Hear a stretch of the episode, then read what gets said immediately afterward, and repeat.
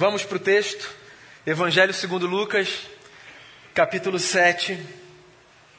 Eu leio do verso 1 ao verso 10. A história da fé de um centurião que impactou e surpreendeu inclusive Jesus, o nosso Senhor.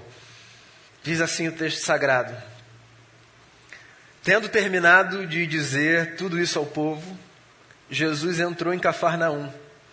Ali estava o servo de um centurião, doente e quase à morte, a quem seu senhor estimava muito. Ele ouviu falar de Jesus e enviou-lhe alguns líderes religiosos dos judeus, pedindo-lhe que fosse curar o seu servo. Chegando-se a Jesus, suplicaram-lhe com insistência: Esse homem merece que lhe faças isso, porque ama a nossa nação e construiu a nossa sinagoga. Jesus foi com eles. Já estava perto da casa quando o centurião mandou amigos dizerem a Jesus: Senhor, não te incomodes, pois não mereço receber-te debaixo do meu teto. Por isso nem me considerei digno de ir ao teu encontro. Mas dize uma palavra e o meu servo será curado pois eu também sou homem sujeito à autoridade, e com soldados sob meu comando. Digo a um vá e ele vai, a outro venha e ele vem. Digo ao meu servo faça isso e ele faz. Ao ouvir isso, Jesus admirou-se dele e, voltando-se para a multidão que o seguia, disse: Eu lhes digo que nem em Israel encontrei tamanha fé. Então os homens que haviam sido enviados voltaram para casa e encontraram o servo restabelecido. Essa é uma história interessante que aparece aqui no Evangelho segundo Lucas e aparece também no Evangelho segundo Mateus. A história do exercício de uma fé. Acho que exatamente por isso uma história com a qual todo mundo pode se identificar. Afinal de contas, todo mundo exercita a sua fé. De alguma forma. Mas todo mundo exercita a sua fé. A sua confiança em algo. A expectativa, por exemplo, de que aquele em quem a gente põe a nossa confiança faça alguma coisa, sobretudo para nos socorrer nas nossas necessidades. Engraçado como a vida se organiza, né? Às vezes a gente tem tudo arrumadinho. A quem a gente busca, a quem a gente recorre, a ligação que a gente vai fazer, qual pessoa a gente vai chamar se acontecer alguma coisa. Os nossos caminhos, na teoria, estão às vezes todos desenhados, traçados os nossos planos estabelecidos. Mas há circunstâncias, vê se é assim com você, que bagunçam toda a nossa agenda e que nos fazem perceber como algumas das nossas anotações prévias, dos nossos esquemas, dos nossos programas, podem ser guardadas no bolso ou jogadas no lixo. Porque há circunstâncias que bagunçam tanto a gente por dentro que numa fração de segundos a gente tem que parar e se reorganizar. E a gente se pergunta: e agora o que, eu faço? Para onde eu vou? A quem eu recorro? Nem sempre o caminho que a gente desenha no papel é o caminho que funciona na prática. E eu me lembro disso sempre que eu olho para essa história, porque eu fico imaginando aqui do meu lugar que se esse centurião, que era um oficial romano, fosse um homem organizado, de caminhos traçados, de planos feitos, eu fico aqui do meu lugar imaginando que talvez Jesus fosse uma das últimas pessoas a quem ele buscaria na necessidade de ser socorrido, por qualquer que fosse a razão. Porque ele era um romano, Jesus era um judeu. Ele controlava aquela região, controlava uma unidade militar, uma centúria. Vivia naquela terra, que era uma terra que pertencia ao império, mas ele não fazia parte do povo de Jesus. E dificilmente professava a fé no mesmo Deus no qual Jesus professava, o Deus de Israel. Então era um homem que tinha seus próprios caminhos, as suas próprias ideias, mas que se viu atravessado na vida por uma circunstância sobre a qual a gente não tem controle. A circunstância da saúde. Especificamente dessa eu falo hoje. Porque a história é a história da angústia de um homem que vê um dos seus servos, um servo muito querido, diga-se de passagem, alguém por quem ele guardava uma estima considerável, esse homem viu um dos seus servos ser atravessado por um problema de saúde, de uma gravidade que ele estava à beira da morte. E quando a gente vê alguém que a gente ama atravessado por um problema de saúde, sobretudo de uma qualidade ou de uma gravidade que faz com que essa pessoa esteja à beira da morte, a gente reorganiza a nossa vida numa fração de segundos. É engraçado, né? Como a dor e o sofrimento nos mostram algumas coisas acerca de nós mesmos. A capacidade que a gente tem, por exemplo, de ser resiliente. Quantas vezes, em momentos de dor e de dificuldade, você descobriu que você tinha mais elasticidade do que você imaginava antes de passar por aquela circunstância? Quantas vezes você foi contrariado na sua expectativa ao perceber que você conseguia dar mais passos do que no início você imaginou que pudesse dar? Coisas que a gente só percebe quando a corda estica, aperta o pescoço. Quando a gente se vê diante de uma situação para a qual algumas coisas, como o poder, por exemplo, não dão conta. Essa história é uma história interessante. É a história que nos faz lembrar, dentre tantas coisas, que existem circunstâncias diante das quais o poder, qualquer que seja, se esvai. É, poder. Há quem diga que você conhece uma pessoa quando você dá poder a ela, certo? O poder mexe com a nossa cabeça, nos dá a sensação de que nós podemos tudo. Sim, abre muitos caminhos, massageia o nosso ego, facilita algumas coisas, mas o poder não dá conta de tudo. O poder, qualquer que seja, não dá conta de controlar, por exemplo, as circunstâncias invisíveis aos nossos olhos, que são as circunstâncias da nossa saúde. O poder não dá conta de nos blindar dos acidentes e dos incidentes. O poder não dá conta de muita coisa, a gente se esquece disso. Mas às vezes a gente é lembrado pela vida de que a gente precisa colocar o poder que a gente tem, qualquer que ele seja, no bolso e se render à fé. O poder não dá conta de tudo. Aqui tem um homem de poder e um homem de fé. O centurião é o homem de poder. Jesus é o homem de fé. E esse encontro acontece quando o homem de poder se percebe incapaz de dar conta de uma situação. Como disse a vocês ainda há pouco, o seu amigo, seu servo, estava quase morto. E esse camarada ouve falar de Jesus. Resgato aqui o que disse há alguns minutos. Ele não era da fé de Jesus, ele não era do povo de Jesus. Ele coincidentemente estava no mesmo lugar por onde Jesus circulava. E ouviu alguém falar de Jesus. Esse testemunho público, sabe, que a gente oferece, essa partilha da fé, essas frases simples que às vezes a gente nem acha que tem impacto. Eu vou orar por você. Pode deixar, Deus abençoe a sua vida, Jesus te abençoe. Essas frases simples, soltas, às vezes elas são o último recurso que uma pessoa tem e que ela acessa no seu bolso para lidar com as adversidades da vida. Ele ouve falar de Jesus. E ele diz: então eu quero. Ele rearruma a vida, rearruma a agenda. E abre espaço para esse diferente, Jesus, que estava ali, à sua disposição, porque Jesus sempre está aí à nossa disposição. Ele sempre está aí para fazer alguma coisa, para encontrar a gente, para ouvir o nosso lamento, a nossa dor, o nosso choro, o nosso sofrimento.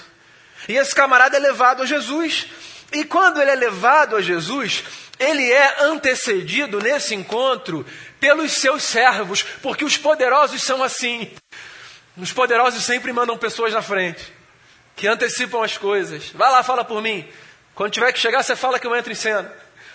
Então tem uma pré-conversa que acontece com os servos desse homem, que procuram Jesus e dizem assim: Esse homem está com o seu servo à beira da morte. E o senhor podia fazer alguma coisa, afinal de contas, ele merece que o senhor faça alguma coisa. É engraçado, né? Esse é nosso senso de mérito. Eu não sei, sabe, que razões nos levam a julgar que pessoas merecem determinadas coisas. E eu não vou entrar no mérito aqui de dizer que não há mérito nas nossas relações, claro que há. A gente fala com motivo sobre as pessoas. Fulano merece isso, fulano merece aquilo. A vida também é feita de mérito, não apenas de mérito, mas também é feita de mérito. Eu entendo isso nessa horizontalidade das nossas relações. Eu só acho engraçado quando a gente leva isso para Deus. Porque levar essa ideia do mérito para Deus é ignorar o fato de que a nossa relação com Deus se sustenta na dinâmica da graça. Sim, quando a gente se apresentar um ao outro, quando a gente quiser fazer uma propaganda de alguém um para o outro, a gente pode trazer a cartilha do mérito para falar, ó, fulano merece, hein? Fulano se empenha, fulano é competente, dedicado, se dedica mesmo, dá o seu tempo, coloca ali a sua energia, estuda, merece. Mas aqui, ó, nessa verticalidade das nossas relações, quando a gente pedir audiência a Deus para falar de alguém, quando a gente quiser apresentar alguém para Deus, a gente não precisa entrar nessa de dizer assim para Deus: Senhor, olha, faz um favor lá para o fulano, está precisando demais, e olha, Senhor, fulano merece, hein? Quero dizer nada não, tem nada a ver com isso. A gente precisa entender uma outra coisa que o amor de Deus pela gente, ele é tão surpreendente que tudo que Deus faz pela gente, com a gente e para a gente, não se sustenta na lógica do mérito, mas na lógica da graça. Então Deus faz o que faz não porque a gente conseguiu conquistar alguma coisa da parte dele. Deus faz o que faz porque Deus ama fazer o que faz. Mas eu entendo, a gente está sempre assim procurando justificativa para convencer o outro de fazer aquilo que a gente acha que o outro deve fazer. Aí estão lá os servos dizendo assim para Jesus: ele merece, ajuda ele. Aí esse camarada é acolhido por Jesus. Porque por mais que nem todo mundo tivesse a consciência de que Jesus era Deus em figura humana, Jesus sabia quem ele era. E Jesus agia como homem, não a partir da lógica do mérito, mas a partir da lógica da graça. É por isso que Jesus acolhia todo mundo, quem merecia e quem não merecia. Muitas aspas aqui, né? É por isso que ele se sentava à mesa com quem quer que fosse, escandalizando inclusive os religiosos que insistiam, curiosamente e ironicamente, em ler a vida a partir da lógica do mérito. Quantas vezes, né? Quantas vezes abordaram Jesus dizendo assim: não é possível, você não deve conhecer essa pessoa para jantar com ela. Quantas vezes Falaram de Jesus coisas do tipo: esse camarada, se ele fosse de fato quem dizem que ele é, ele não receberia esse tipinho de gente. Quantas vezes não entenderam absolutamente nada de Jesus, porque acreditavam que se Jesus fosse Deus, Jesus separaria joio do trigo antecipadamente. E diria: Você não, você sim. O que, que você quer? O que, que você precisa? Você nem vem de conversinha. Mas Jesus não fazia isso. Ele acolhia, ele abraçava, ele se abria. Ele permitia que as pessoas chegassem perto dele. E foi isso que ele fez com esse centurião, que, ainda que fosse identificado aqui como homem bom, ele era representante de um império que estava oprimindo aquele pedaço de terra. Ou seja, havia razões para que Jesus dissesse: Não quero nada com você. Mas Jesus é a expressão de um Deus que nunca diz: Não quero nada com você. Jesus é a expressão de um Deus que tem os seus braços abertos para todos nós que nos acolhe e nos ama, que não nos muda a partir de um constrangimento que nos impõe a vergonha, que nos muda a partir de um constrangimento que se faz a partir da presença de um amor que nos envolve. A gente se constrange não porque Deus esfrega os nossos erros na nossa cara. A gente se constrange porque, mesmo em face da consciência dos nossos erros, a gente se depara com o amor dele. E esse é o melhor constrangimento que a gente pode ter não é o do que nos envergonha, porque tem um Deus que está dizendo: Ah, Daniel, eu sei o que ninguém sabe. Não é. É porque a gente tem um Deus que olha para a gente, sabendo que ninguém sabe, e diz assim: Daniel, vem para os meus braços. Deixa eu te dar um abraço aqui. Deixa eu te acolher. Vamos continuar caminhando. Vamos aprender. Aí está lá Jesus. O camarada entra. O homem do poder. Diante do outro camarada. O homem da fé. E não é que o homem do poder entendia mais de vida do que os outros homens que fizeram a pré-conversa? Porque quando o homem do poder para diante de Jesus, ele diz a Jesus o que todo mundo que entendeu quem Jesus é devia dizer: Senhor, o senhor não precisa na minha casa, eu não mereço. Olha só que coisa linda, e olha só que ironia. O trabalho dos editores que contam as histórias são editores, é um trabalho editorial, certo? Mateus, Marcos, Lucas, João, eles fazem um trabalho editorial. Eles compilam histórias, eles pensam em palavras. O trabalho dos editores aqui é fascinante, porque no verso 4, o que Lucas conta é: chegando-se a Jesus, suplicaram-lhe com, insistência: Esse homem merece que lhe faças isso. Ele merece. E aí, no verso seguinte, esse homem diz assim: Senhor, não te incomodes, eu não mereço. Tudo bem, você até pode dizer dos outros assim: Fulano merece. Mas pega muito mal você dizer de si mesmo, né? Eu mereço. Não é isso? Essa é uma recomendação, inclusive, de sabedoria bíblica, que não seja a tua boca que te louve. Você pode ter muita consciência dos seus feitos, das suas virtudes, dos seus acertos, da sua competência, mas vamos combinar um negócio? Ninguém precisa fazer propaganda de si. É feio. Eu ousaria dizer é cafona. Não pega bem. Que os outros digam. Não saia por aí batendo no peito dizendo eu mereço isso, eu mereço aquilo. Não. É claro que isso é muito diferente de lutar pelos seus direitos. Eu estou falando de uma outra coisa. Eu estou falando dessa vaidade boba e infantil de você achar que você precisa o tempo todo fazer propaganda de si. É muito mais bonito, é muito mais maduro e é muito mais humano o desenvolvimento de uma outra consciência, que é a de que nós somos esse esse espaço de contradição que nos dá razões mil para olharmos sobretudo para Deus e dizermos: Eu sei que eu não mereço. Não tem a ver com isso. Senhor, eu não estou batendo na mesa. Senhor, eu não estou dizendo o que o Senhor tem que fazer, eu sei quem eu sou. Eu não mereço que o Senhor venha na minha casa. Esse senso de indignidade não é uma espiritualidade de autocomiseração. Não é isso. Ele é uma consciência de que na vida a gente só amadurece quando a gente abandona essa síndrome de narciso e deixa de achar que a gente é a última bolacha do pacote, o centro do universo, ou qualquer outra coisa que represente essa vida voltada por um umbigo. Eu não mereço. A vida é mais interessante, mais madura quando a gente a vive a partir dessa consciência. Manda um servo teu lá, ele diz para Jesus. Manda alguém. Eu entendo disso. Eu também sou homem de autoridade. Eu tenho pessoas que me servem. Eu entendo esse negócio de dar uma palavra e ver essa palavra se cumprir. Então faça um favor, Jesus. O senhor não precisa ir. Eu não mereço. Só diga a alguém que vá. Você sabe por que isso é bonito? Esse homem não está dizendo para Jesus assim, ó, eu entendo de mandar, fica tranquilo, manda, manda alguém, manda alguém. Não é isso que ele está falando para Jesus. O que ele está falando para Jesus é: eu entendo, Jesus, essa dinâmica de vida que se sustenta na confiança do poder da palavra. Então, Jesus, eu estou conhecendo o Senhor agora, mas eu já entendi. Dá para confiar no poder da tua palavra. Precisa ir lá não. Só diga a alguém que vá. Porque eu sei que sob o poder da tua palavra alguma coisa vai acontecer.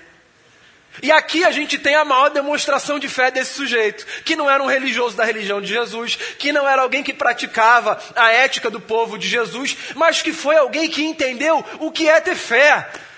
Ter fé é confiar no poder da palavra de Jesus. Ter fé é confiar que a palavra de Jesus, que é essa força que movimenta o universo, por si só, ela é capaz de garantir que coisas aconteçam. Então a fé não é um exercício mágico de ver coisas acontecendo, coisas inexplicáveis. Não. A fé não é um exercício religioso ritualístico que me desloca da minha casa para um prédio e me faz participar de cerimônias e de ritos. Não. A fé é uma experiência de confiança no poder de uma palavra. No nosso caso, no poder da palavra de Jesus, que à distância é capaz de fazer coisas acontecerem porque não tem a ver com a presença física, não tem a ver com outra coisa que não seja com a capacidade que ele tem de reger o universo, dizendo à tempestade que cesse, ao morto que volte à vida, ao paralítico que ande, ao cego que vê, e a nós, que temos um coração de pedra, a termos milagrosamente um coração de carne que pulsa no compasso do coração do Eterno. É por isso que Jesus olha para esse sujeito e diz assim: Eu nunca vi em Israel alguém com esse tipo de fé. Você sabe qual seria a tradução para o nosso contexto hoje aqui? É como se Jesus estivesse lá fora dos nossos muros, conversando com alguém que não conhece o nosso repertório, que não leu o nosso livro, que não pratica os nossos ritos, e dissesse assim, para nossa surpresa e vergonha: Rapaz, lá dentro da igreja eu nunca vi alguém assim. É o que a gente acha, né? Que todo mundo que tem fé está aqui dentro, sentado no nosso banco. E Jesus, de vez em quando, está surpreendendo a gente, fazendo com que os nossos olhos percebam com atenção o que está acontecendo lá fora. Muita gente que não tem os nossos textos decorados, que não conhece as nossas canções que são entoadas e que não faz ideia da hora que a gente senta e levanta, nesse vivo e morto que a gente faz aqui. No encontro com o Cristo, por causa das circunstâncias da vida, se abre no coração para confiar que o poder da Sua palavra é capaz de fazer milagre acontecer. Eu acredito. Eu acredito muito no que o Bira disse na hora do louvor. Toda vez que o Bira vai dirigir o louvor, te falar para vocês. Ele fala assim, pastor, eu não vou chorar. Eu falo, ah, Bira, para mim, Bira.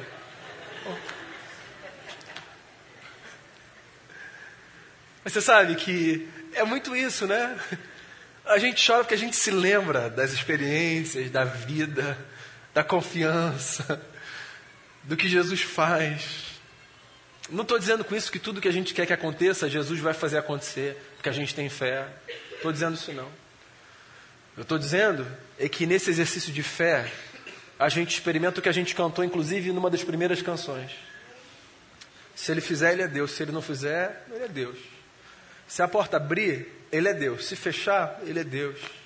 Se a gente for curado, ele é Deus. Se a gente não for curado, ele é Deus. Porque não tem a ver com o resultado do pedido que a gente fez. Tem a ver com essa experiência de uma confiança inabalável no poder da palavra dele. No caso da história, o servo do centurião foi curado. Eu acho até que, como uma lembrança para a gente, de que sim, há pedidos que são feitos e que são atendidos exatamente do jeito que a gente deseja. Mas para mim, o grande milagre não foi o sujeito que estava à beira da morte ter a sua vida devolvida na plenitude da sua saúde. Para mim, o grande milagre foi alguém que não entendia nada de quem Jesus era e de como ele agia, se aproximar dele com a consciência de que ele é a expressão de um Deus diante de quem a gente não tem mérito nenhum, porque a gente não tem diante dele mérito nenhum, mas ainda assim, dizendo: só manda a tua palavra chegar lá, só manda a tua palavra, essa, essa força que organizou o universo, só manda essa palavra chegar lá, porque eu sei que alguma coisa vai acontecer, e é isso. Quando a gente se depara com a palavra, viva de Jesus, seja o resultado que for, algum milagre acontece. Sobretudo, talvez o mais bonito dos milagres, o milagre da confiança num Deus que está com a gente e estará com a gente até o fim. Ele sempre vai estar com a gente até o fim. Então, que o poder da palavra de Jesus embale a tua vida e renove a tua confiança. E que se ele fizer, que ele seja louvado por ser Deus. Se não fizer, que Ele seja louvado porque Ele continua sendo Deus. Mas que o nosso coração esteja nesse lugar, de chegar perto dele e dizer: Jesus, eu confio no poder da tua palavra. Queria que a gente fizesse uma oração. Quando eu era adolescente, inclusive a nossa igreja estava sendo plantada no ano que essa música explodiu aqui no Rio de Janeiro e no Brasil. Né? Eu me lembro muito de praticamente todos os domingos o pastor Aloysio, que foi quem plantou essa igreja, pedindo para que essa música fosse cantada. E ela começa dizendo assim: Cada vez que a minha fé é provada, tu me dás a chance de crescer um pouco mais, certo? Quem é crente aí desde a década de 90 ou antes? É isso, né? Cada vez que a nossa fé é provada, cada vez que a gente é abalado, cada vez que as circunstâncias mudam o nosso script, que a gente é sacudido, esticado, a gente tem uma possibilidade dentre tantas: crescer. Então, que as adversidades da vida façam você crescer. Eu sei, elas machucam, elas machucam, mas que elas façam a gente crescer. Queria que você fizesse uma oração, depois, claro, a gente vai cantar essa canção. Mas faça a sua oração, converse com Deus aí. A partir do que você ouviu, responda a Deus em oração aí no seu lugar, no silêncio da sua alma. Faça a oração que você tiver que fazer em resposta. Coloque o seu coração diante de Cristo e converse com o seu Senhor.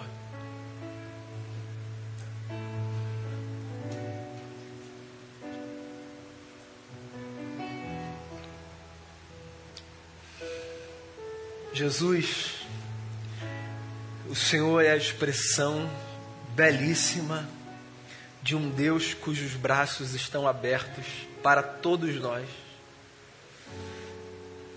Às vezes, às vezes, às vezes a gente até quer falar de alguém, ou na nossa loucura, da gente mesmo. E a gente diz para o Senhor coisas do tipo: faça isso, por favor, eu mereço. E a gente se esquece que não tem a ver com isso. Porque mesmo quando a gente não merecer, mesmo que a circunstância for nitidamente uma circunstância que nos desfavorece, porque causada pela gente, provocada pela gente, ainda assim o Senhor é capaz de fazer, porque não tem a ver com o que a gente fez, tem a ver com quem o Senhor é. O Senhor é esse amor que se derrama, o Senhor é essa misericórdia que se abre, que nos envolve.